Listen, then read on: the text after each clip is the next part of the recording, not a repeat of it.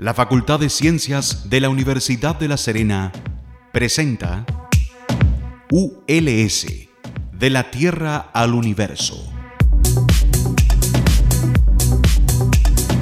Porque el conocimiento científico nos pertenece a todas y a todos. Y una persona informada es una persona más empoderada. Por media hora conoceremos investigadoras e investigadores de nuestra región y cómo su trabajo puede mejorar nuestro día a día. En Radio Universitaria FM 94.5 presentamos ULS, de la Tierra al Universo.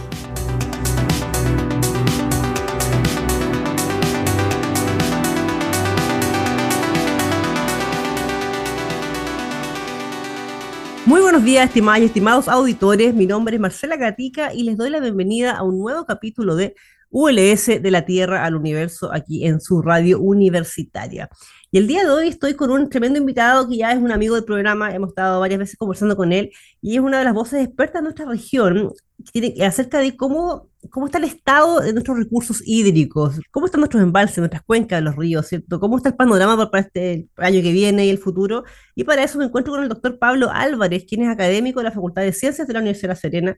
Además, es el director del Consorcio Tecnológico, Consorcio Centro Tecnológico, perdón, del Agua Quitay Anco y también del laboratorio PROMRA, que es el el Laboratorio de Prospección, Monitoreo y Modelación de los Recursos Agrícolas y Ambientales. ¿Cómo está, profesor? Muy buenos días. Hola, Marcela, bien, muy buen día. Muchas gracias por la invitación. Muchas gracias a usted, como siempre, por estar con nosotros eh, hoy día en la mañana. Yo, bueno, hemos conversado ya varias veces, usted siempre nos da como una actualización un poco de, y nos pone también los pies en la tierra de cómo está la realidad hoy día en el tema de mm, los recursos hídricos en la zona, que aquí sabemos en esta región es tan, es tan sensible. Y siempre me gusta hablar con usted porque de repente uno ve en medios titulares o, las redes, titulares un poco alarmistas y uno sabe realmente al final si, bueno, el panorama es tan crítico o estamos tan bien como se dice. Y mm, le quiero pedir un poquito primero como un contexto del estado actual. Yo vi que ustedes, ustedes como PROMRA, y le contamos a la audiencia ahora, que ustedes siempre están publicando como reportes de cómo están las cuencas, por ejemplo, los embalses. Y el último reporte que vi, sí, vi que algunos, algunas cuencas a lo mejor todavía están en, en, zona crítica, pero en algunas provincias el tema había estado un poquito mejor. Entonces, ¿me puede contar un poquito el estado actual de, ¿Cómo está la cosa?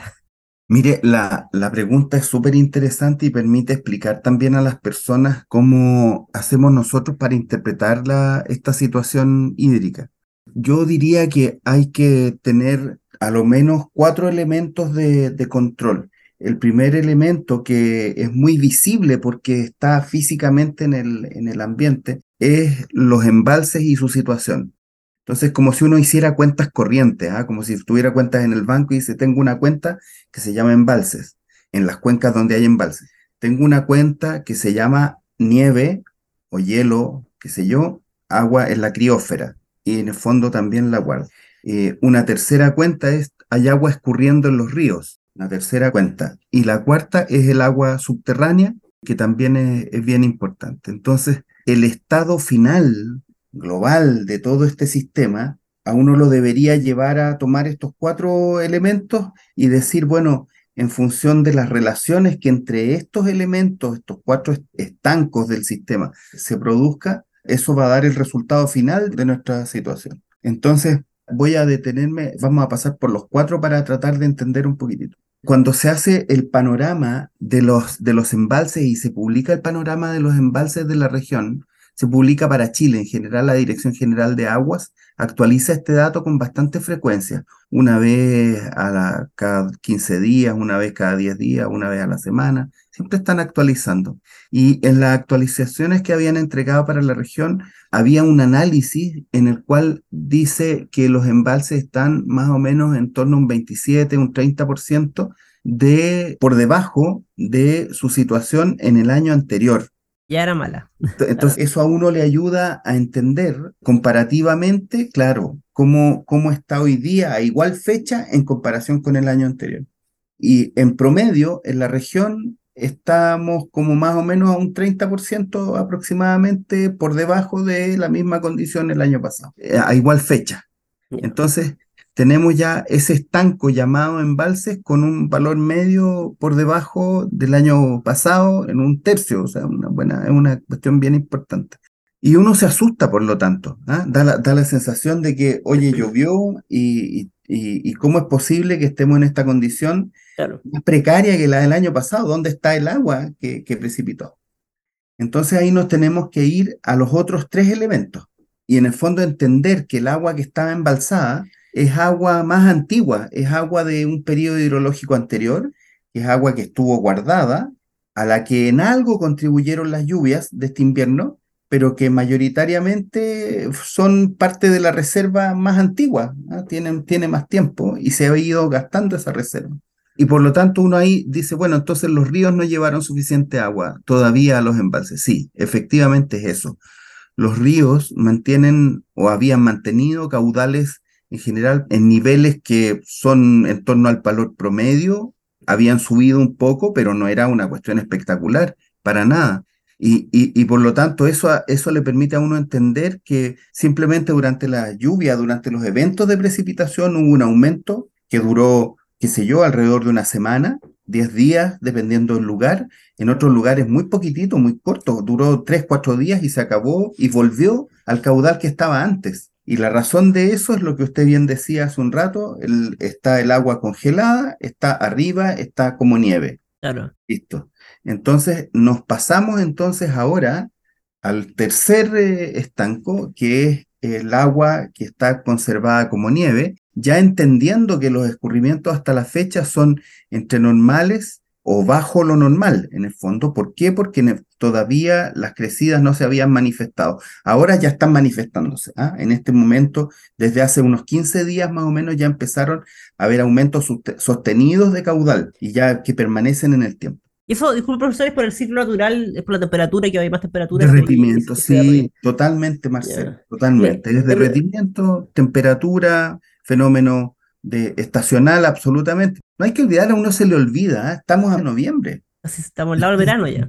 Entonces, en el fondo, claro, claro, claro, hace rato, hace rato que estamos ya en una primavera bien avanzada ya y estamos al ladito del verano. Y le, mm. pregunto igual porque me acuerdo cuando, cuando fueron estas lluvias unos meses atrás, eh, un, justamente cuando se hablaba del tema del hielo como reserva de agua, algo que se hablaba harto y que era como un miedo también es que no hubiese el, suficiente frío en la cordillera para que este hielo se mantuviera un rato ahí mm. y no se sublimara, ¿cierto? Que es cuando el, mm. hielo se, evapora. Entonces, eh, justo después hubo como alta temperatura comparativamente ahí en la, zona, entonces finalmente no se, se, sabe cuánto hielo a lo mejor se habrá, entre comillas, no quiero decir perdido, pero eh, evaporado, sublimado y a lo mejor que no, se va a ver hoy día mm. reflejado en el caudal. Bueno, vamos para allá entonces a este estanco en algún minuto, en la nevazón más importante que tuvimos entre los meses de julio y agosto, llegamos a, a cota mil con nieve. La, isoterma cero descendió hasta los mil metros. Entonces uno estaba parado en La Serena o parado en Ovalle y veía los cerros del entorno en, su, en, en sus cúspides con algo de nieve, que es un fenómeno bien extraño también, una isoterma tan baja. Bueno, ese, ese fenómeno generó una, como era espectacular, porque en el fondo amplió un área de blanca dentro de la región y daba la sensación, por lo tanto, de que había una enorme cantidad de agua disponible para nosotros el día de mañana. Pero en realidad esa cobertura espectacular, que llegó a cubrir hasta los mil metros sobre el nivel del mar, en 15 días se había reducido más o menos a una tercera parte. Mm, ¿Mm? Y, en, en, 15 días ya estábamos en cota 2000 y, y en un mes estábamos en cota 2500. Y todo ese periodo, esta nieve que había caído simplemente se había una buena parte sublimado, una parte importante se sublimó y otra simplemente se derritió y se infiltró en el suelo y logró cubrir algo de la demanda de los pastos y de, de las especies nativas, que es muy bueno en el fondo desde ese punto de vista. Ya, de ahí seguimos, y si, y si yo hago el análisis, por ejemplo, Marcela, a los últimos, al último mes, ¿ah? o sea, si yo me paro más o menos hace unos 15 días atrás, la última semana de octubre, más o menos, que es un dato que, que estuve revisando ayer, eh, en la última semana de octubre eh, teníamos más o menos en la nieve sobre cota 3500, o sea, ya está en un nivel superior a los 3500 metros y entre los 3500 y los 4000. Entonces, ya la cantidad de nieve que va quedando, más bien, primero, es una nieve probablemente de mayor espesor, de mayor densidad, está fundamentalmente eh, orientada eh, con, con, exposición hacia el sur, mayoritariamente, eh, está más protegida, por lo tanto, es una nieve que ha durado más y es la nieve que se está derritiendo ahora. Y más o menos para armarse una idea, en, un caso como la cuenca de Río Hurtado, ¿ah? simplemente para poner un ejemplo, la cobertura nival eh, es más o menos un tercio del área de la cuenca en la parte alta, ¿ah? en, la en la última zona, más o menos un tercio. Entonces ya va quedando de verdad mucho menos. Y esta nieve desde hace más o menos unos, unos 20 días, 25 días, es la que se está de verdad derritiendo y aportando al caudal del río. Entonces, hace más o menos unos 25 días aproximadamente, empezamos a tener un ascenso en los caudales y una disminución de la cobertura animal bastante evidente. La proyección nos lleva a pensar que vamos a tener derretimiento de nieve hasta fines de este mes de noviembre en las cuencas que son más bajas y vamos a tener probablemente una extensión de unos 10 días de diciembre en las cuencas que son un poco más altas. Por ejemplo, Río Hurtado, Elqui son más altos, entonces probablemente se van a extender más o menos hasta el 10 de diciembre, 8 de diciembre, una cosa por el estilo, ¿ah? dentro de la primera semana de diciembre. Pero aquellas cuencas más bajas, como en el caso del Limarí, probablemente a fines de noviembre, ya vamos a ver transformado toda la nieve que había en sublimación, como bien dice usted, en derretimiento, infiltración y escorrentía en el fondo, que son, entre comillas, las cuentas que hay que pagar, en el fondo. Claro. Salda todas las deudas. ¿ah? Claro, lo que está ahí donde teníamos el crédito sobregirado. Profesor, creo que hablemos un poquito también acerca de cómo esto eh, impacta, cómo esto influye en el fondo en, la disponibilidad de, agua que vamos a tener eh, para el próximo año, pero antes tenemos que hacer un pequeño break musical y vamos con un cantante que usted, yo sé que ahí su, familia me dijo que le gustaba mucho. Vamos con Michael Bublé y tuvo hace poquito en Chile nomás, Michael Bublé y volvemos.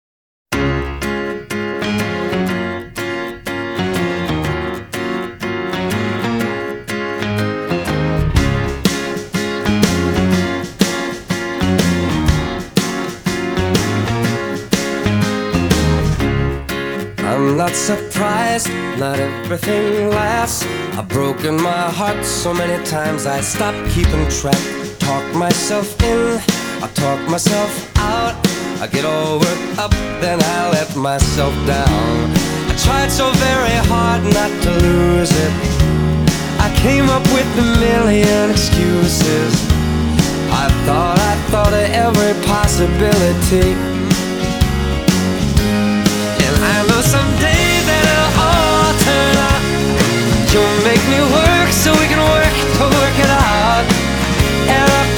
You, kid, that I'll give so much more than I get. I just haven't met you yet.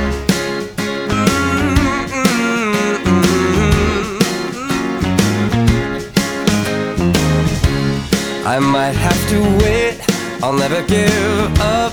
I guess it's half timing and the other half's luck. Wherever you are, whenever it's right, you'll come out of nowhere and into my life. And I know that we can be so amazing. And baby, your love is gonna change me. And now I can see every possibility. Mm. And somehow I know that it'll all turn out. And you'll make me work so we can work to work it out And promise you, I'll give so much more than I get. Mm, I just haven't met you yet. They say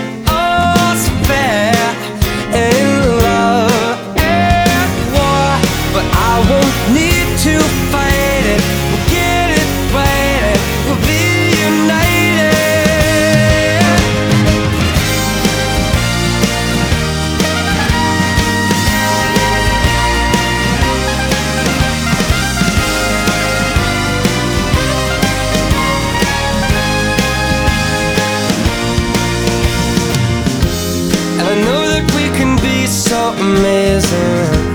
And in your life is gonna change me.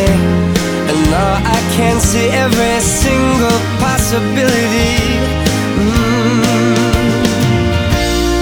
And someday I know it'll all turn out. and I'll work to work it out. Promise you, kid, I'll give more than I get, than I get, than I get,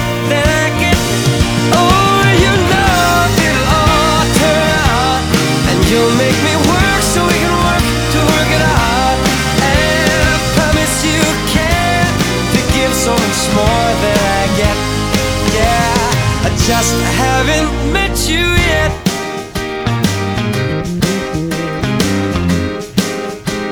I just haven't met you yet.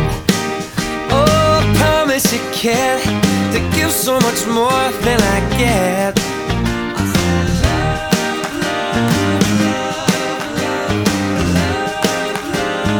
Just haven't met you yet.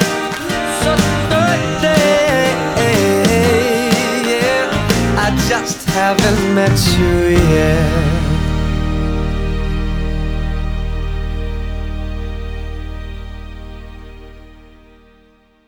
Seguimos conversando con el doctor Pablo Álvarez, quien es académico de la Facultad de Ciencias, es el director también del laboratorio PROMRA y también del Centro Tecnológico del Agua Quitay-Anco. Eh, Un profesor es un amigo del programa, ya hemos estado varias veces conversando acerca de cómo está el estado de nuestras cuencas, de nuestros embalses, la región, eh, cuáles son los pronósticos un poco eh, en cuanto a disponibilidad de recursos hídricos en la zona, que este es un tema bastante sensible. Justamente en el primer bloque estábamos conversando acerca de cómo los fenómenos de lluvia y nieve que hubo este año, eh, cómo han, están impactando un poco el la cantidad de agua o recursos hídricos que vemos, por ejemplo, en nuestros embalses, eh, la cantidad de nieve, hielo en los ríos, ¿cierto? El agua subterránea, y el profesor ahí nos explicaba, nos hizo una clase magistral en el fondo explicándonos cómo el agua eh, y la nieve, ¿cierto? Que ahí tiene que ir el fondo llenando todos estos espacios, ¿cierto? Pagando estas cuentas, decía usted, estas deudas, que en el fondo estas cuatro áreas hay que considerar a la hora de pensar en cuánta disponibilidad de agua en el fondo tendremos para el futuro. Y justamente le quería preguntar un poco acerca de eso, porque usted decía, bueno, ahora en este instante, la nieve que está como en la cuota 3500, o sea que está como más arriba ya, que ya no la vemos de la ciudad, ¿cierto? Se está empezando a derretir, usted nos contaba que ya se está viendo, ya hace unos 15 días más o menos, aumentado el caudal en los ríos un poco. Entonces, por lo que usted nos, explicaba al comienzo, esta es el agua que debería también, entiendo, convertirse en agua potencialmente que, vemos en los embalses, contarle a la audiencia que se enchufa recién, usted nos decía que el agua que vemos actualmente en los embalses, en el fondo, es agua del periodo, de- del periodo hidrológico anterior, o sea, no es el agua derretida de, de ahora de las lluvias, sino que es agua que se ha ido acumulando. Entonces, mi pregunta va, es como, no sé si eso se puede estimar, pero esta agua que está derritiendo ahora, ¿cuánto se cree más o menos que podría contribuir a nuestras reservas?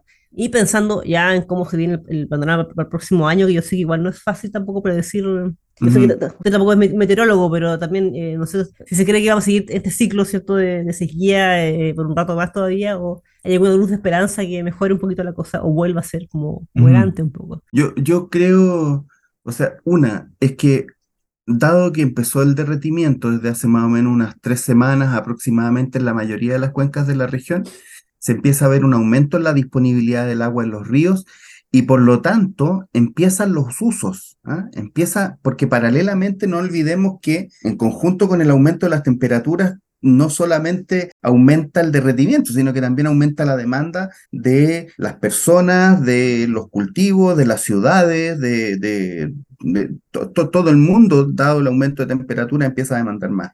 Y, y- y por lo tanto uno empieza a ver ahora esta agua que está aumentando en los, en los ríos, la empieza a ver en los canales, también la empieza a ver llegando al embalse, incrementando el volumen almacenado con agua más nueva, digamos. Claro. Entonces, la situación en los embalses, por ejemplo, me voy a referir al caso particular del Elqui, nosotros estimamos que al, sistema Elqui, en el sistema Elqui completo, se van a generar en esta temporada alrededor de unos 100 millones de metros cúbicos, ciento, ciento y algo millones, 110, 105. Y por lo tanto, si yo consumo la cantidad de agua, se ha definido en la, en la organización de usuarios, que corresponde más o menos a 160 millones, yo pienso que el sistema eh, en, la siguiente temporada va a partir más o menos con alrededor de entre 50 y 75 millones almacenados. O sea, en agosto del año 2023, el sistema Elqui debiera tener almacenado entre la laguna y Puclaro más o menos una cantidad parecida a aquella con la que partió este año. ¿ah? Un número relativamente parecido. Que era bajo, entiendo. Que en el fondo, si uno piensa que van a tener más o menos 70 millones, pensemos ya, redondeemos en 80 millones, es un tercio de la capacidad, que son 240 millones entre los dos embalses. Más o menos para armarse una idea. En el caso del Limarí, pasa un fenómeno bien parecido. Es como lo que distribuyan en esta temporada y consuman, se resta de lo, de lo almacenado y de lo que está escurriendo, y uno ve como la situación al final de todo el periodo. Y la situación al final de todo el periodo va a ser similar a aquella con la que partieron esta temporada, más o menos. Entonces es re especial porque en el fondo significa que si yo saco lo consumido del sistema, voy a quedar en la misma condición en la que estaba al iniciar este año, viniendo de un año más húmedo.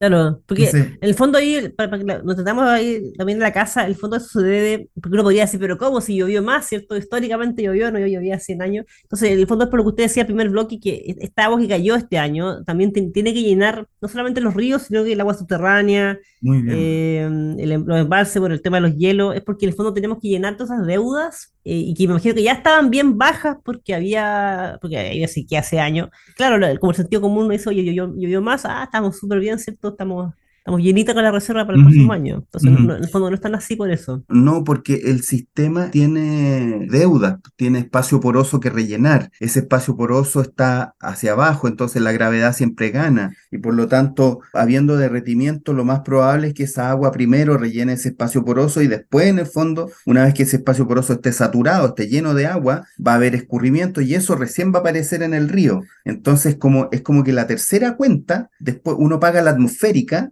las deudas con la atmósfera son la, primera, ella se cobra de todo, no hay cómo evitarla. Después uno paga las deudas del lugar exactamente donde está, que es como pagar el, el, alojamiento, es como el, el, lugar donde vive el, agua congelada, va a pagar el costo de estar ahí. Y después recién viene el agua que escurre y esa agua va a llegar al río y el agua que va a llegar al río va a eh, circular hacia abajo, va a llegar a los embalses, a los canales y además puede eventualmente rellenar un poco el acuífero. Ese es como el tránsito. Entonces, claro, se, debe cubrir un montón de saldos pendientes antes de que nos beneficiemos del agua que escurra, antes de eso. Y ahí, profesor, bueno, yo, sé que usted, es difícil hacer, predicciones, eh, bueno, tampoco son, son trabajan en el área de meteorología, pero un poco también para, que veamos o tengamos una idea de cómo se ve el panorama futuro. Yo entiendo que el, ciclo de la sequía todavía le queda un rato. No sé si haya leído usted por ahí algo que sea, alguna luz de esperanza para que, de que esto a lo mejor puede cambiar un poco el futuro, o se ve que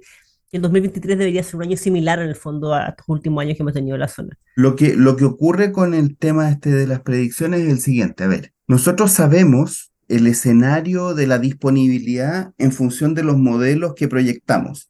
Pero como ya pasó el invierno, es muy difícil que la condición de lo que viene de la temporada cambie. Muy difícil. Entonces, más o menos tenemos claro que lo que estamos proyectando sí tiene sentido. ¿ah? Claro. Porque no va a haber nuevas, nuevas, nuevos ingresos de agua al sistema.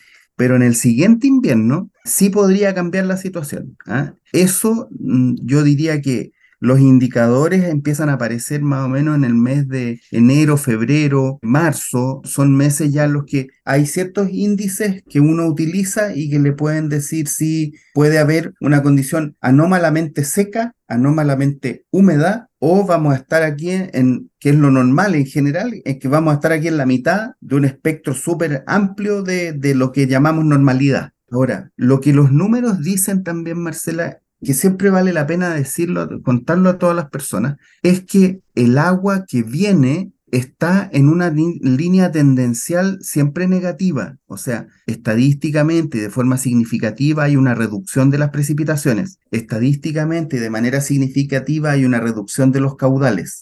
Estadísticamente y de manera significativa hay una reducción de los niveles en los acuíferos. Entonces, la tendencial de largo plazo es negativa y por lo tanto, claro, prepararse con cuestiones de largo plazo. La de corto plazo es la contingencia y bueno, esa vivimos en eso, digamos, permanentemente. Claro, porque en el fondo también ahí tiene que ver con las medidas que se tomen, porque no solamente depende, claro, de, la sequía, sino también de cómo se, administra el agua, que ese es un temazo también a nivel, no solamente me refiero a las casas, sino que lo que tiene que ver con el consumo agrícola, minero, ganadero y todo eso. Entonces, ese es un tema. Pero eso se pasó volando el tiempo, volando, volando, y ah, bueno, me quedo ahí como, como siempre varias consultas que hacerle, pero eh, por supuesto lo dejo invitado que conversemos nuevamente y no actualices, porque usted siempre está actualizando también un poquito acerca de, cómo está realmente el panorama actual, ahí nos ponen los pies en la tierra, como decía al comienzo, porque a veces, claro, uno lee, las redes y cosas y uno no sabe si el cataclismo final eh, o el panorama está muy bueno también, ¿cierto? Por la percepción por las lluvias, entonces ahí muchas gracias por estar con nosotros y traernos la ciencia un poco detrás de esto y los datos reales de cómo está la situación hídrica de la región. A ustedes, Marcela, muchas gracias a, la universidad y a la radio universitaria. Muchas gracias. Muchas, muchas gracias a usted. Y bueno, estimadas, estimados auditores, recuerden que estamos cada martes aquí a las 8 de la mañana en la 94.5 en su radio universitaria. Estamos también en todas las redes sociales con Ciencias ULS, Ciencias ULS. Y también este programa, y al igual que todos los anteriores, recuerden que también está en nuestro canal de Spotify, así que también lo pueden escuchar ahí en diferido. Les dejo un abrazo a todas y todos, que tengan una muy buena semana. Chao.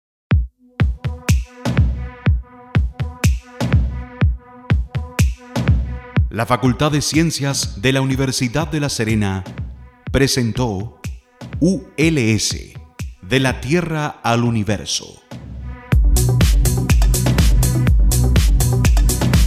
Porque el conocimiento científico nos pertenece a todas y a todos, y una persona informada es una persona más empoderada. Por media hora hemos conocido investigadores de nuestra región y cómo su trabajo puede mejorar nuestro día a día.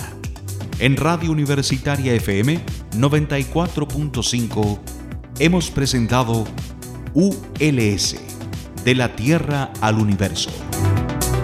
Este programa es grabado en los estudios de Radio Universitaria FM y editado por profesionales de la misma radioemisora, cuyo objetivo es vincular el quehacer de la Universidad de La Serena con la comunidad regional respondiendo también al interés de contar con un medio de comunicación que releve la labor de la institución en los ámbitos de la docencia, la investigación y la vinculación con el medio.